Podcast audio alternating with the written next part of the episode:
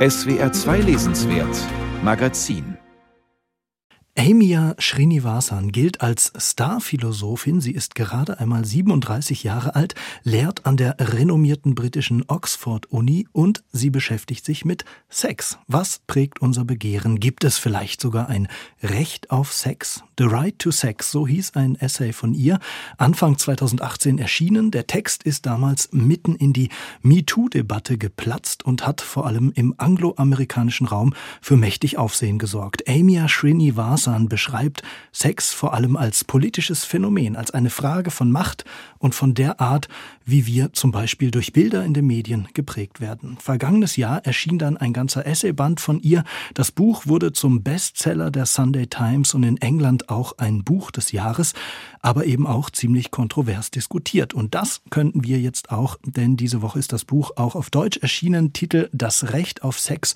Feminismus im 21. Jahrhundert.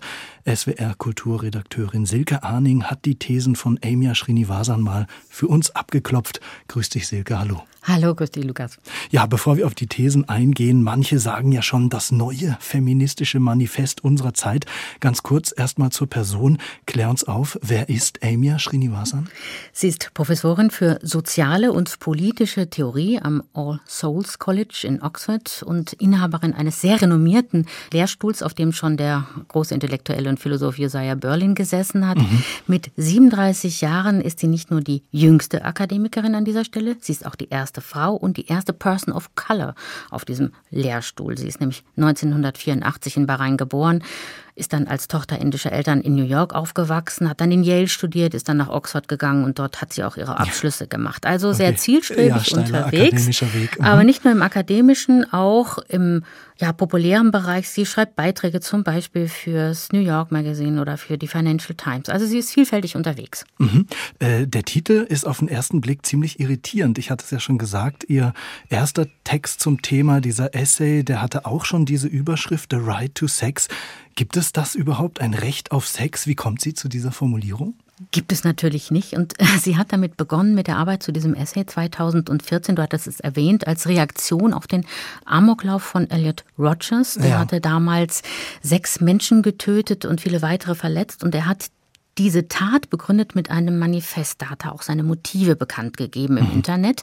Und er hat gesagt, er wollte Vergeltung dafür üben, dass die Frauen ihm Sex vorenthalten hätten. Also okay. er wollte die Mädchen wirklich dafür bestrafen, dass sie sich nie emotional zu ihm hingezogen gefühlt hätten. Mit anderen Worten, er hat sich da praktisch eine Argumentation zurechtgelegt, die heißt, ich habe ein Recht auf Sex. Ja, einer und dieser berühmten Incels, absolut. möglicherweise. Ja, also genau. dieser unfreiwillig zölibatär lebenden und frustrierten jungen Männer. Genau. Und dieses Manifest hat zu einer Riesendiskussion im Internet geführt und darauf hat eigentlich Amia Srinivasan reagiert. Ähm, die hätten sie im Prinzip diese Kommentare auf eine neue Spur gebracht. Also wenn niemand das Recht hat, begehrt zu werden, so müsse man doch gleich feststellen, schreibt sie, dass, Zitat, wer begehrt wird und wer nicht, politisch motiviert sei, diese Auswahl sozusagen. Mhm. Und häufig ist diese Auswahl auch von Ausgrenzungsstrukturen begleitet. Und das war dann ihr Anliegen zu fragen, wie frei sind wir denn eigentlich in unserem sexuellen Begehren? Bei aller sexueller Befreiung, die auch der Feminismus mit sich gebracht hat. Ja, jetzt hast du da mit diesem Zitat die politische Prägung ähm, angesprochen. Wenn wir das weiterdenken, heißt das, ob mir jemand sympathisch ist oder ob vielleicht die Umstände glücklich sind, ob es gerade passt, dass ich mit jemandem äh, Sex haben kann, ähm, das ist gar nicht so entscheidend. Es kommt eigentlich tatsächlich auf meine politische Prägung, die politischen Umstände an. Genau. Wir haben ja in unserer Gesellschaft gewisse Idealvorstellungen, die davon sind wir einfach geprägt. Also es gibt so ein Ranking bei den Frauen zum Beispiel. In der Regel stehen die schlanken, jungen, blonden, körperlich mhm. und geistig fitten Mädchen ganz oben. Und wer nicht in diese Kategorie fällt, der hat es einfach schwer. Und so stehen auch in diesem Ranking der Begehrten People of Color, Menschen aus der Arbeiterschicht oder Menschen mit Behinderung, Queere, die stehen alle nicht auf diesem obersten Treppchen. Und für Srinivasan hat das offensichtlich rassistische Gründe. Wenn zum Beispiel eine junge, schwarze, eigentlich beliebte Frau davon erzählt, dass sie beim Dating in ihrem überwiegend weißen College außen vor bleibt. Mhm. Und so sieht sie auch einen Sexualrassismus in vielen anderen Zusammenhängen. Und Sexualrassismus lerne ich jetzt auch gerade ja. zum ersten Mal. Mhm. Genau. Und ähm, wie frei wir sind also in unserem Begehren, das ist eben diese große Fragezeichen. Ist unser Begehren nicht vielmehr normiert, anerzogen, ritualisiert. Und da beschäftigt sie sich zum Beispiel in einem anderen Essay mit dem Einfluss der Pornografie auf unsere sexuelle Prägung.